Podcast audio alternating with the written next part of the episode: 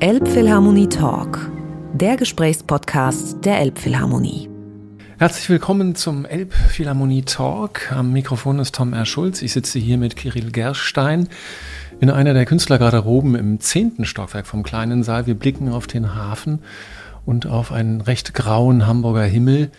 Kirill Gerstein hat gerade die Generalprobe für ein Konzert hinter sich, das er mit dem NDR Elbphilharmonie Orchester geben wird, mit zwei sehr, sehr unterschiedlichen Stücken mit der quasi einer Fantasie von Georg Kurtak und dann dem dritten Klavierkonzert von Beethoven.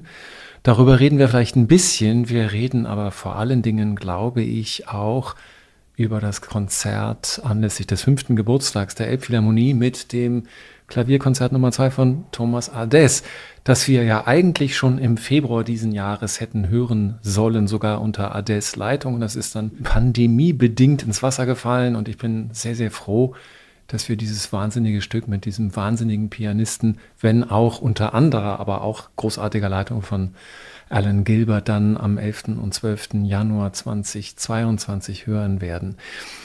Carol, Sie haben dieses Stück auch uraufgeführt in Boston, ich glaube 2019, und Sie haben eine relativ ähm, intensive künstlerische Beziehung zu Thomas Ades. Und ich würde Sie gerne dazu ein bisschen befragen. Wie kam es dazu ursprünglich und was, was bringt Sie so zusammen? Ja, also sehr schön hier zu sein und ich sage immer, dass es, äh, wir wissen alle, dass äh, ein Saal ist wunderschön in der Elbphilharmonie, aber nicht alle, äh, vor allem vom Publikum, äh, haben die Privilegie zu wissen, welche schöne Künstlergarderobe sie haben. Das ist so äh, auf jeden Fall schönste, äh, schönstes Ausblick äh, und Atmosphäre hier. Ich glaube, das ist ja immer der geheime Grund, warum die Musiker alle wiederkommen wollen. Sie wollen diese schönen nicht, Garderoben. Nicht, nicht der einzige, aber, aber schon. Das ist, das ist ein äh, extra, extra Bonus hier. Ja, und mit Ades ähm, als erstes habe ich mit dem Stravinsky Lenos gespielt für vier Klaviere, Schlagzeuger und, und Chor. Das war ein Projekt in Birmingham und äh, er hat dirigiert. Und das war, ich glaube, 2006 oder 2007. Und ja, und das war so ein Anfang von unserer musikalische und persönliche Freundschaft. Und äh, dann waren wir im Kontakt. Manchmal hat er zu meiner Rezitale im Wigmore Hall gekommen und so weiter. Aber dann in 2012 war ich gefragt für Boston Symphony mit ihm zu spielen, äh, eine Kombination von Prokofjew erstes Klavierkonzert und sein äh, großes Werk in Seven Days für Klavier und Orchester. Und sie haben also äh, Klavierkonzert Nummer zwei von Ades, was wir dann im Januar spielen. Es ist eigentlich richtig, dass es nummeriert Andererseits richtig ist es nicht nummeriert und dazu gehört diese Geschichte, weil diese erste Werk für, für Klavier und Orchester in Seven Days ist mehr so eine Symphonie mit sehr großen, virtuosen Klavier-Obligato-Stimme.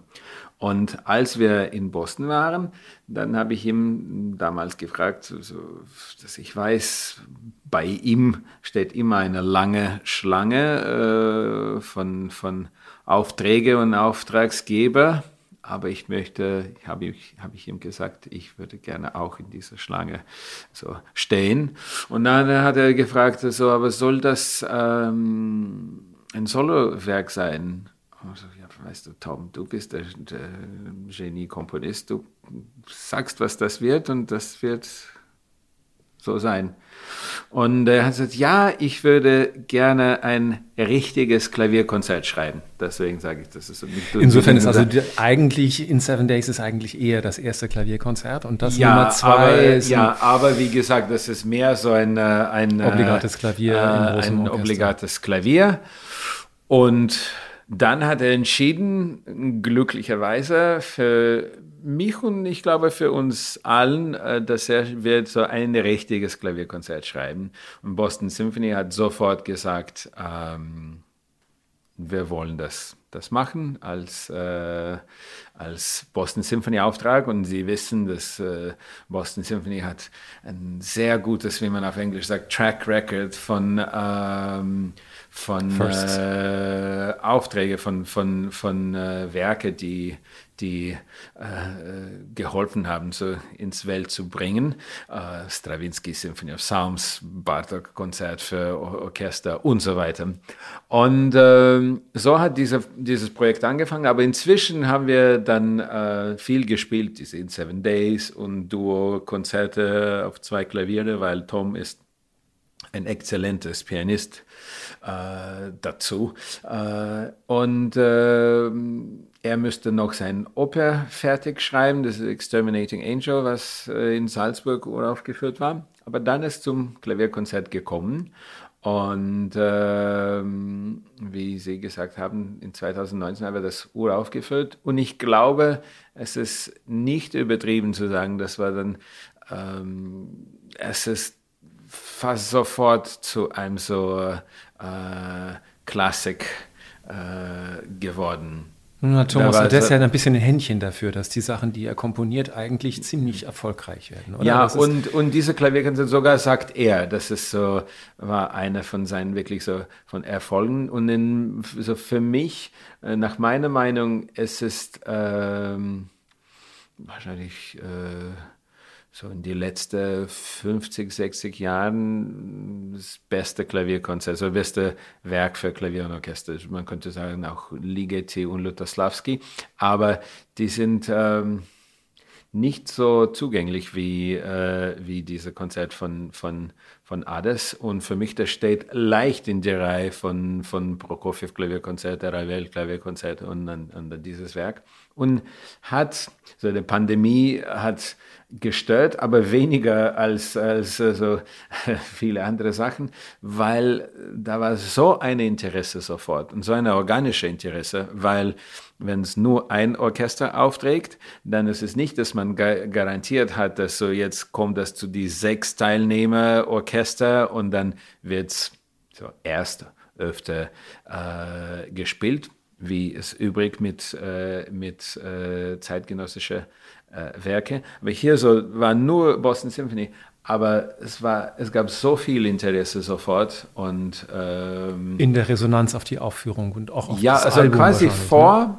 aber dann schon. sofort von Aufführung und dann noch mehr nach unserer Aufnahme, was auf, auf Deutsche Grammophon erschienen ist, äh, von dieser Live-Premiere äh, äh, oder Aufführung in Boston und ähm, ja, ich glaube, vor die Pandemie, wir haben das so, es war, äh, wir, waren bis 50 Mal schon, schon, schon geplant, entweder gespielt oder geplant, was in eineinhalb Jahren sogar für ein so standardes Werk schon, schon viel ist, aber für ein, ein neues Werk mit so Instrument und Orchester, das ist, das ist wirklich äh, äh, ziemlich einmalig.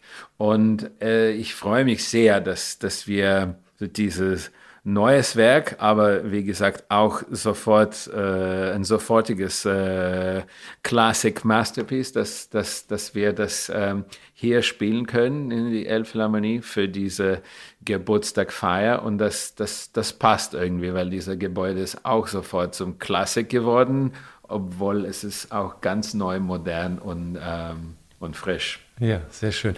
Wie war denn der äh, Kompositionsprozess? Waren Sie da involviert? Ist das so, man erzählt sich das immer so von Pierre-Laurent Aimard und Ligeti, dass Ligeti immer geguckt hat, kann er das noch spielen, bei den Etüds zum Beispiel, und wenn er es gerade noch spielen konnte, dann hat er nochmal eine Schippe draufgelegt und es noch schwerer und noch schwerer und noch schwerer ja. gemacht. War das mit Ades ähnlich, dass er, äh, Sie kennen sich ja. Man, ja, also mit Ligeti und, und Ades ist das, das ist ein Unterschied, weil Ligeti war kein Virtuospianist und, und, und Ades ist viel näher. Das ist, mhm. Er würde selbst sagen, er ist nicht ein so Konzertpianist, obwohl er Konzerten spielt. Das ist nicht seine so Hauptaufgabe. Aber er braucht diese Input, sagen wir, nicht, weil er weiß so die Grenze, was es zu spielen, was idiomatisch auf, auf die Tastatur füllt oder nicht. Ähm, aber, und das ist irgendwie positiv, dass äh, unsere Beziehung ist so organisch entwickelt und wir haben so viel zusammen gemacht und er hat äh, mich auch in anderen Sachen gehört. Also er kennt schon ähm, meine Präferenzen oder wie ich spiele. Und in dem Sinne, es ist schon irgendwie so eine Dialoge, aber ich habe mich bei ihm absolut rausgehalten und nicht gefragt, weil das gibt nur, nur Druck. Also ich habe ihm gesagt, so, was du schreibst, wunderbar, und was du mir erzählst, wenn du was erzählen willst, äh, wunderschön. Aber sonst äh, finde ich, die brauchen, die Komponisten brauchen ein bisschen Ruhe und ein bisschen Einsamkeit. Mhm. Und äh, deswegen, ich habe lange Zeit gar nichts gewusst ob, äh, aber er hat so periodisch so diese kryptische Nachrichten geschickt, so, uh, jetzt, ich bin schon im Kadenz, erster Satz und das wird was und oh, ja, jetzt fange und dritter Satz wird so und ich bin inspiriert momentan von Ravel, so. Äh, sehr interessant, aber da muss man so äh, äh, ein bisschen Geduld haben, finde ich. Ähm, und dann so uraufgeführt war es in 2019 im März, aber zum ersten Mal hörte ich was, das war 2018 im Sommer, weil wir waren in Tanglewood gleichzeitig, also dieses mhm. äh, Sommerheim-Festival äh, von ähm, Boston. Boston Symphony.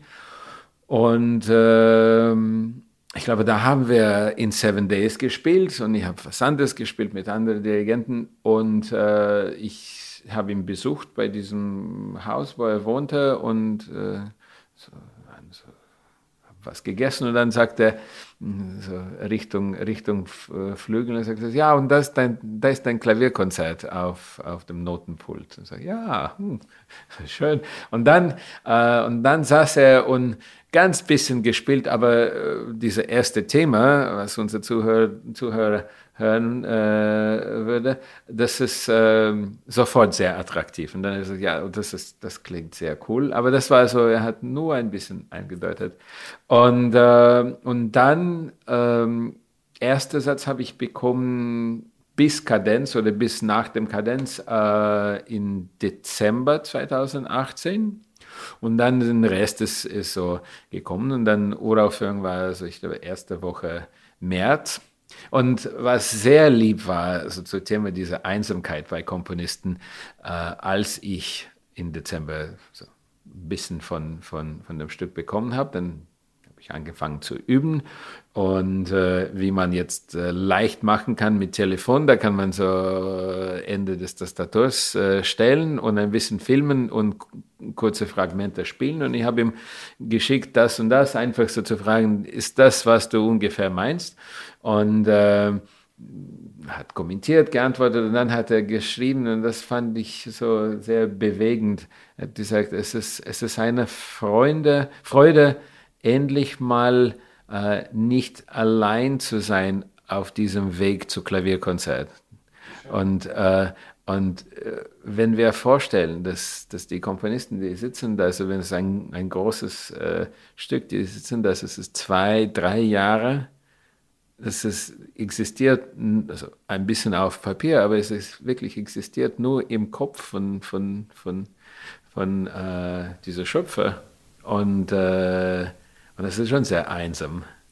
Gleichzeitig könnte er es wahrscheinlich selbst spielen, aber es ist natürlich, man braucht den Dialogpartner, man braucht. Ja, es ist trotzdem so, ja, man hört es, aber es, man ist wirklich allein damit. Ja, ja Vor ja. allem, wenn man so nicht äh, jede Woche was schickt und, äh, weil dieser Dialog ist dann auch, ich könnte mich vorstellen, das ist störend. Man braucht nicht unbedingt so die, äh, es, man muss diese, diese Weg schon alleine machen wie äh, wir als Instrumentalisten, das ist so auf einem niedrigeren Niveau, aber so als man ein Stück lernt, da ist eine, eine gewisse Zeit und manchmal ist eine sehr lange Zeit, wenn also man könnte für, für jemanden vorspielen, aber man sollte diese Zeit nehmen und so eigene Gedanken formulieren und dann erst so ins Dialoge zu kommen. Aber bei Komponisten, ich glaube, noch mehr. Aber dann hat er geschrieben, so ist es so schön, jetzt nicht allein, äh, nicht mehr allein zu sein. Aber es ist immer noch ziemlich einsam, so dass es so dann äh, er und ich in, äh, in diesem Fall. Aber dann war erste, erste Probe mit Orchester und das ist so diese nächste Stufe, weil jetzt so mehrere Leute, aber die sind alle beteiligt und es ist äh, schon äh, sich zu orientieren beim neuen Stück und es ist nicht äh, sofort alles äh, leicht und dann ist es so, was ist das? Was, was ist dieses Tier, das jetzt entstanden ist, dieser, dieser Organismus? Weil man kann das gut vergleichen mit einem Organismus, Mhm. ein, ein, ein, Ein gutes, lebendes ein, ein Wesen. gutes, äh, äh, gutes Werk, eine gute Komposition. Und das war dann so nach zwei Proben viel klarer und äh, Boston Symphony ist ein großartiges Orchester und das so, es ist auch sehr faszinierend zu, zu schauen, wie so, um, können wir das spielen? Äh, und dann plötzlich so kommt das alles zusammen und es so klingt, ah, das klingt wie ein, äh, ein, äh, ein musikalisches Werk. Und dann aber immer noch, man weiß nicht so, wie, äh, wie fliegt dieses Vogel, wenn das so wirklich in die reale, realistische Situation in einem Saal mit Publikum, mit Orchester, mit Lichter und Mikrofone und alles Mögliches. Und ähm, also dieses Erlebnis ist was ganz Spezielles und ähm, finde ich sehr wichtig als Gefühl für, für alles, auch für Beethoven, äh, dritte Klavierkonzert oder egal was man spielt, dass diese Sachen waren uns noch nicht beteiligt mal und dann und dann kommen die in diese Existenz und dabei zu sein, das ist ähm, Ist ein Schöpfungsprozess auch, ja oder? und das ist das ist nicht fast nicht vergleichbar. Also es ist schon mit einem Geburt quasi. Ja, ja, Äh, und und dann ist es quasi da und auch wenn es nicht klingt, aber so wir wissen, dass es so es existiert diese Sache. Und dann beim nächsten Mal ist es schon nicht mehr als beim ersten Mal. Und ähm, und dieses Konzert ist, also war ein, ein großes Erfolg mit, mit Publikum. Und ich meine nicht so, dass es, es ist schön, dass die klatschen und, äh, und ich war da auch beteiligt, aber äh, man füllt, dass, dass dieses Werk hat ein, äh, äh, ein Effekt oder viele Effekten äh, affektiert das Publikum. Unmittelbar. Ja, und, äh, und es ist schwer über Musik zu sprechen und äh, wie äh, die Musik funktioniert, äh, auch fürs, für die Zuhörer.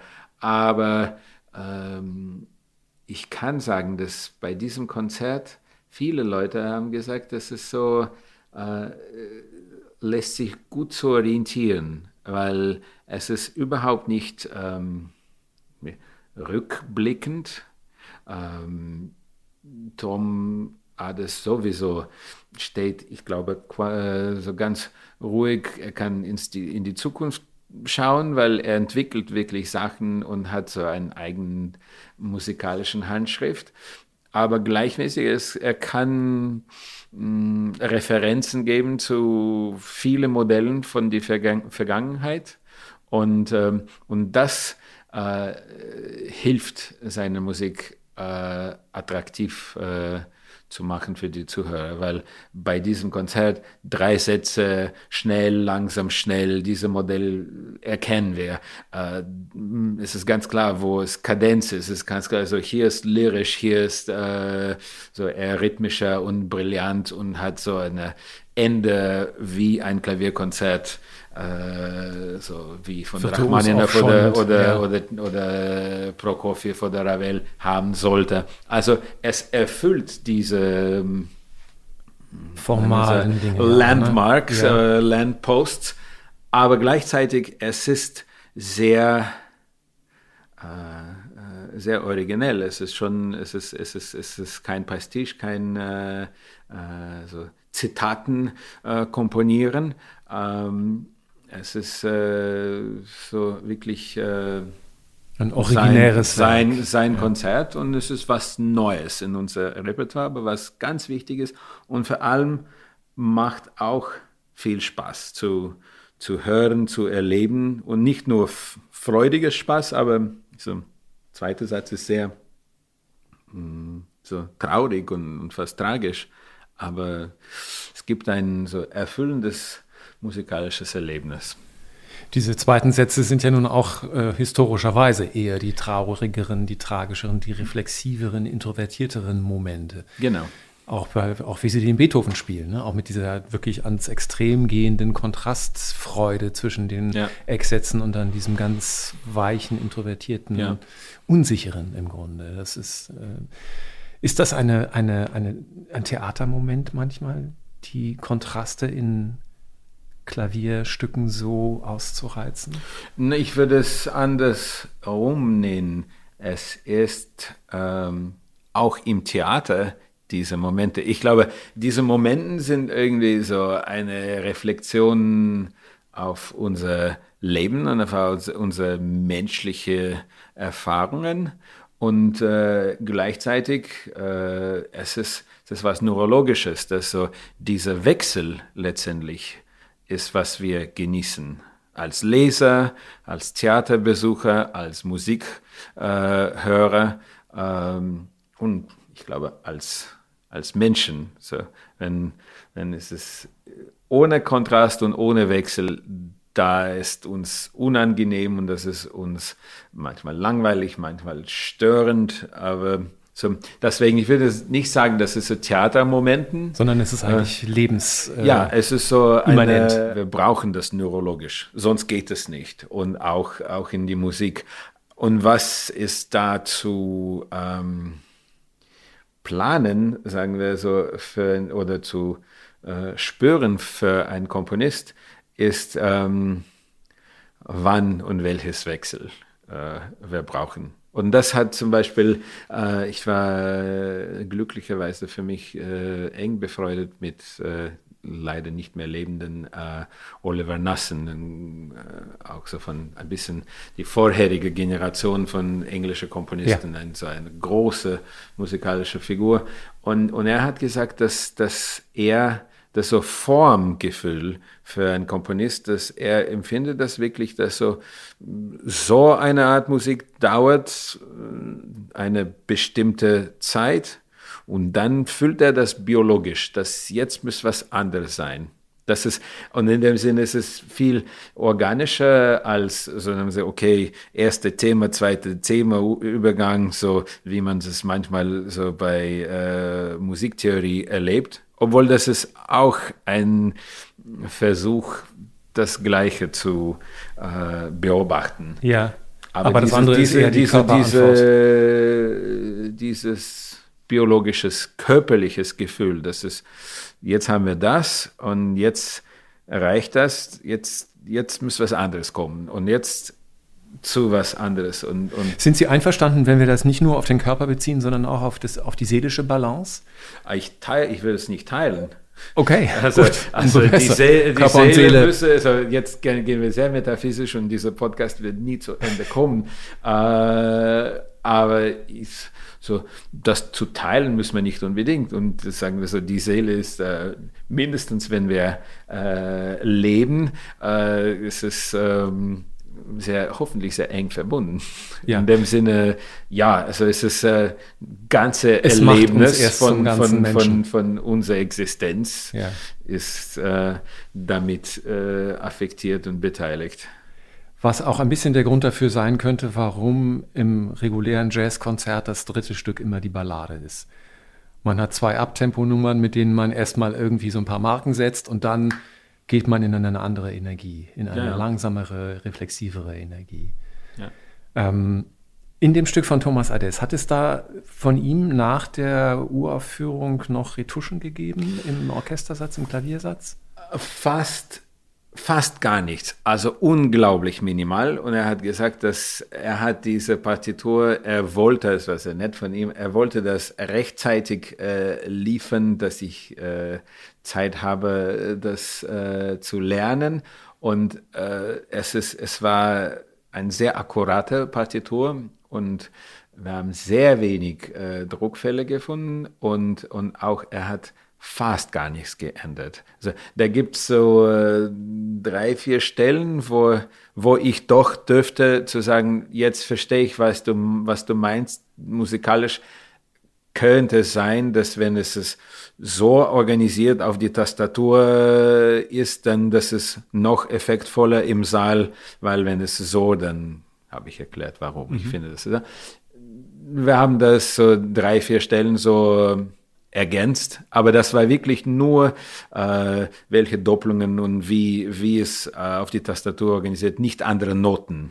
Aber die Noten hat er überhaupt nicht geändert, so welche äh, da stehen. Und ja, ein bisschen Dynamik, ja, im Schlagzeug hat er hier Mezzo-Piano geschrieben. Das doch hört man nicht so, dann das muss man also Mezzo-Forte. Aber auch 0,1 Prozent. Also ja. es war wirklich, äh, ein Stück war einfach da. Toll. Ja. ja. Ähm, zwei Themen, die sich so ein bisschen verschränken für mich. Einerseits Boston ist ja auch fast ein bisschen so eine Art Heimspiel wahrscheinlich für Sie gewesen, neben also all der Freude, dass mhm. dieses Stück so neu auf die Welt kommt und man das mitgebiert. Zum einen wegen, wegen Boston Conservatory, zum anderen wegen Berkeley vor allen Dingen, weil sie einfach biografisch ganz stark verbunden ja. sind mit dieser Stadt. Ähm, hat das für Sie eine Rolle gespielt? Waren da viele, war da Gary Burton im Publikum, waren da viele Leute, die ja, ihren doch, Weg begleitet also, haben? Ja, weil haben? in Amerika oder im Westen ist so erste äh, Heimstadt war äh, Boston und äh, ja, deswegen, das ist schon ein, noch ein tiefender Gefühl und dann diese, also eine ganz andere Art als hier, aber Symphony Hall Boston ist einer von den besten Konzertsälen im Welt, so von dieser, sagen so, alte Modellen äh, und äh, Orchester natürlich. Also es war irgendwie sehr speziell, dass das, das in Boston war. Seit dann ähm, habe ich dieses Konzert erlebt in anderen Sälen. Also wir haben das in Carnegie gespielt äh, und, und das ist äh, das Verbindet das zu dem Konzert im Januar. Äh, ich glaube, einen zweiten Dirigent oder erster nach Tom ähm, für dieses Konzert äh, äh, war Alan Gilbert, weil wir haben das äh, mit Alan zusammen in Cleveland gespielt. Und, und das war wieder eine neue Stufe, weil so mit Tom als Komponist, es gibt eine äh, gewisse äh, Selbstverständlichkeit. So, so, geht das, weil mhm. er steht da und, und keine Zweifel das quasi. Äh, und dann, dann kommt Allen als äh, so virtuose Dirigent und äh, natürlich er bringt ähm, noch andere Aspekten und andere Möglichkeiten, mhm. so wie er proben kann und, und diese Orchesterinstrument zusammenbringen. Und, und Alan hat das absolut brillant äh, äh, gemacht. Und äh, also in dem Sinne, es wird, es wird hier auch sehr passend äh, sein, weil, weil wir schon äh, zusammen auch dieses Konzert äh, gespielt. Und er hat, Alan hat selbst ähm, dirigiert. Ein einziges Mal, als äh, Ades äh, eine Klavierstimme von In Seven Days gespielt hat. Das war in New York und Alan hat dirigiert. Also er hat viel Erfahrung von, von dieser Musik. Auch mit dem Material von, von Thomas Ades. Ne? Ja. ja. Trotzdem nochmal zurück zu, zu Gary Burton und zu Berkeley und dem, dem, dem Jazz-Anteil in ihrer Biografie, der ja doch sehr markant ist und ungewöhnlich, weil oft ist es so, dass die klassischen Klavierlehrer böse werden mit ihren Studenten, wenn sie zu viel Jazz spielen. Hatten sie damit wahrscheinlich nie zu tun, weil in Boston vermute ich mal, wenn man in Berkeley ist, spielt man halt Jazz, aber sie wollten dann doch zurück. Ja, also ich habe Glück gehabt, weil Klassik äh, habe ich, so mit Klassik, äh, klassischem Repertoire habe ich in Russland oder damals in der Sowjetischen Union angefangen und äh, da habe ich Glück gehabt, dass, dass meine Lehrer und so mein Kreis äh, war nicht gegen äh, Improvisation oder Jazz. Die haben das auch so alle gesehen als mh, mm, ein normales und ein positives Teil von, von äh, Musikerlebnisse. Und ähm, deswegen dann habe ich gleichzeitig so Klassik studiert und auch Jazz, äh, schon in Russland, aber Jazz in Russland damals, da war wirklich sehr wenig Informationen, mhm. sehr wenige Möglichkeiten, deswegen das war so ein Geschenk äh, nach Boston zu gehen, zu dieser beste Jazzschule im, im Welt und äh, ähm, dann in diesen Jahren äh, war ich mehr beschäftigt mit Jazz, aber habe hab immer beides versucht zu machen. Und dann, als ich 16 oder 17 war, dann ähm, war ich der Meinung, der immer noch gültig ist, finde ich, obwohl jetzt bin ich nicht so kategorisch, als ich äh, war äh, als 16-Jähriger. Aber ich habe damals ein Gefühl gehabt, da muss man entweder sich vergeben zu diesem Teil von Repertoire, weil vor allem als Pianisten wir haben so eine fast unendlose Bibliothek von Repertoire mhm. äh, als Pianisten. Äh, und das ist äh, ein Traum, diese Bibliothek zu, zu haben. Aber das braucht, äh, auch wenn man so 24 Stunden nur äh, damit beschäftigt ist, es trotzdem wird es nicht genug Zeit. Ähm, und andererseits, Jazz braucht das äh, gleiche Widmung. Äh, das, da kann man auch äh, Sachen üben und konstruieren und äh, nachdenken 24, 25 Stunden pro Tag äh, wenn man eine Stunde früher anfängt, wenn man Jazz. Und äh, deswegen habe ich ein Gefühl gehabt, dann muss man wirklich wählen. Und dann mein persönliches Wahl war basiert äh, auf äh, so die Möglichkeiten für mich persönlich zu studieren und äh, sagen wir, recherchieren und erleben, was die großen Komponisten, die übrigens auch oft großartige Improvisatoren waren, aber was Beethoven oder Brahms oder Rachmaninoff oder Schumann äh, geschrieben haben, hat so viel Substanz und diese Substanz zu äh, lernen, damit zu leben und das äh, zu spielen, äh, für mich für so eine lebenslange äh, Beschäftigung interessanter war, als diese wunderschöne, freudiges Gefühl, ähm, selbst was zu improvisieren, so in dem Moment. Ich bin ganz dankbar, dass ich dieses Erlebnis habe und diese Sprache hätte seit, seit Kindheit zu improvisieren, dass die Musik nicht nur von Noten kommt, mhm. gedruckte Noten, aber mm, aus anderen Quellen, sagen wir. Ähm, das finde ich sehr, sehr wichtig. Und ähm, ich glaube, musikalische Pädagogik ändert sich. Das viel mehr äh, Konservatoriumlehrer verstehen, dass die Studenten sollen doch improvisieren, die Studenten sollen doch die äh, Harmonie gut kennen, dass man sich so äh, harmonisieren und orientieren äh, lässt und unterschiedliche musikalische äh, Genre und, und äh, Stilistik ähm, familiär zu sein. Mhm. Aber da muss man irgendwie entscheiden, weil ich kenne keine, so nach meiner Meinung, es gibt keinen Jazzmusiker, der, äh, so ein großer Jazzmusiker, der so auf gleichem Niveau äh, klassisches Repertoire spielt. Das wollte ich gerade sagen. Und, es gibt ja nun zwei der Pianisten, die Sie sehr gut kennen von Kind auf. Sowohl Chick Corea als auch Keith Jarrett haben ja, ja nun Mozart ich liebe gespielt, Shostakovich, äh, Bach. Ich liebe beiden, aber letztendlich finde ich trotzdem, dass Keith Jarrett für mich genialer ist als Jazzpianist. Und es ist beeindruckend, dass es, also, das ist auch ein, so ein runder Musiker. Aber trotzdem, wenn ich so wählen müsste. Oder wir haben Friedrich Gulda, ich liebe Friedrich Gulde und wie er spielt. Ich finde irgendwie immer noch unterschätzt, ja. obwohl gut bekannt, aber trotzdem äh, unterschätzt.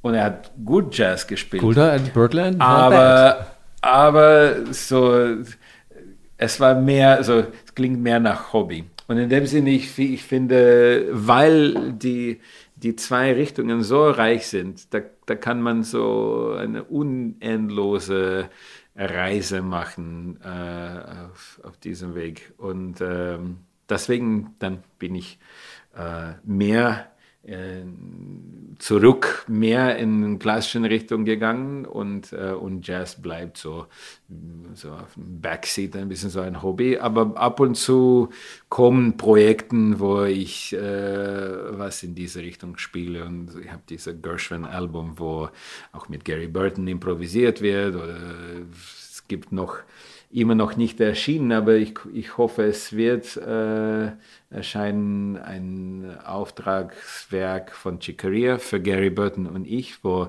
man äh, die geschriebenen Sachen, die komponierten Sachen äh, spielt, aber auch improvisiert, also geht durch die ganze Skala. Äh, solche Sachen machen Spaß und, und das, angenehm, das ist angenehm, weil ich bin irgendwie familiär mit dieser Stilistik. Das ist eine Frage, die mich auch noch äh, interessiert. Sie haben ja eine Reihe von Kompositionsaufträgen äh, vergeben, unter anderem das, was Sie jetzt gerade benennen. Das heißt, das Werk von Chicoria ist noch zu seinen Lebzeiten fertig geworden? Ja, und, und Sie haben es auch gespielt. Und, und, und uraufgeführt. Ah, okay. und, But not mehrmals. Yet. Also ich habe noch keine Aufnahme davon Ja, es ist? Also, ist auf meinem äh, Laptop in einem Ordner. Also wir müssen das äh, noch... Rausbringen. Aber das wird kommen. Also Brad Meldau hat auch einen großen Variationszyklus für mich gespielt. Das ist er, für Klavier Solo oder auch mit Ja, anderen? für Klavier Solo. Und dann hat er eine Version gemacht, der er selbst spielt äh, mit, mit Kammerorchester. Oh. Diese Variations on a Melancholy Theme. Ich glaube, jetzt ist es auf CD ja, in die Version. Ne? Ja. In die Version für Klavier und Orchester, was er gemacht hat. Aber ursprünglich, das war ähm, für mich als Solowerk. Und ähm, das war für mich interessant, zu provozieren, diese äh, große Jazz-Intellekten äh, zu schreiben und dann zu schauen, was passiert, wenn äh, jemand wie Brad Melder, der so ein brillanter Improvisator ist, wenn er dann so zwei, drei, vier Monate schreibt seine Ideen auf. Und er hat gesagt, weißt du, so ist es irgendwie ähnlich, aber die Möglichkeit äh, und die Tiefe, äh, wie man die Sachen durcharbeiten kann, das kann man äh, on the fly, so äh, in dem Moment nicht so konsequent machen, weil äh, in dieser Variation von Brad, da gibt es so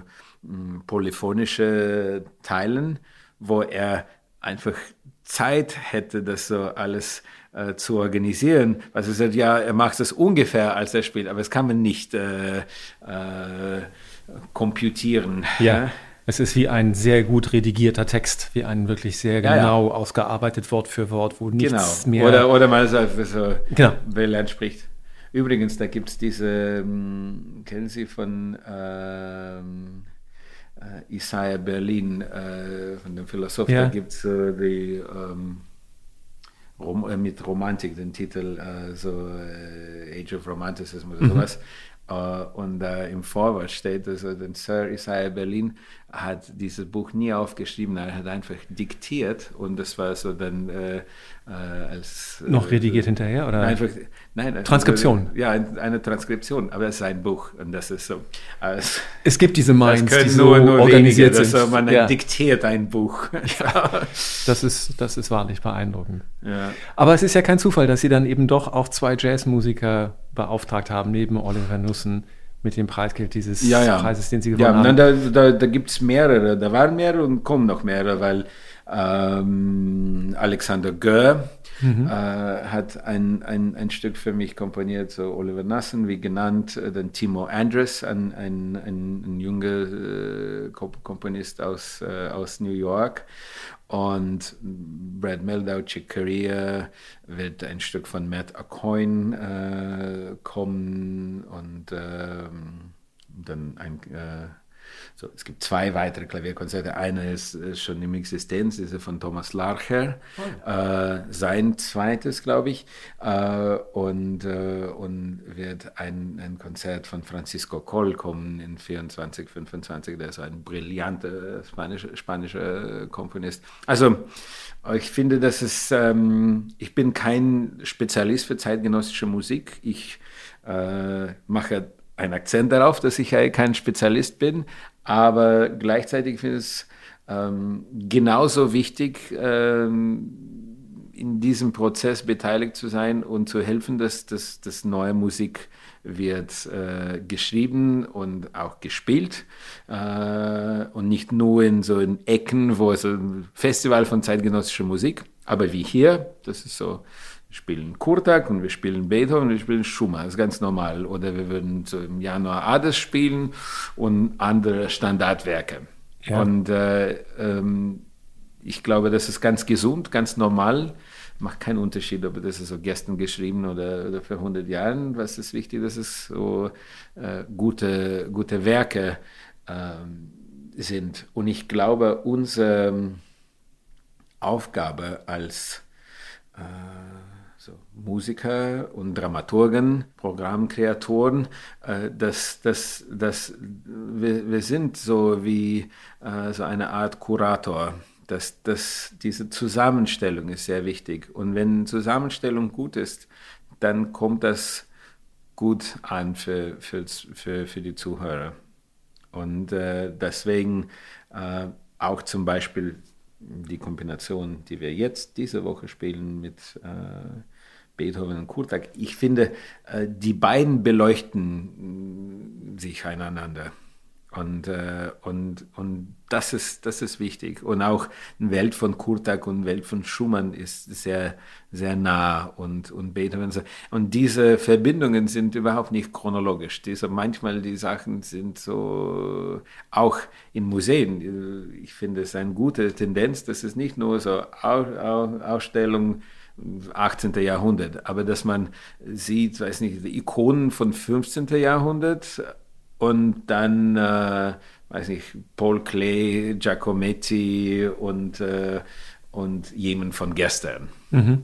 Und dann sieht man die Ähnlichkeiten und die Unterschiede und was uns und die Geschichte verbindet und, und dann hat die Sache mehr Sinn, finde ich. Und das, das wird gemacht natürlich in, in unserer Industrie, aber wir sollten mehr davon, davon machen, finde ich.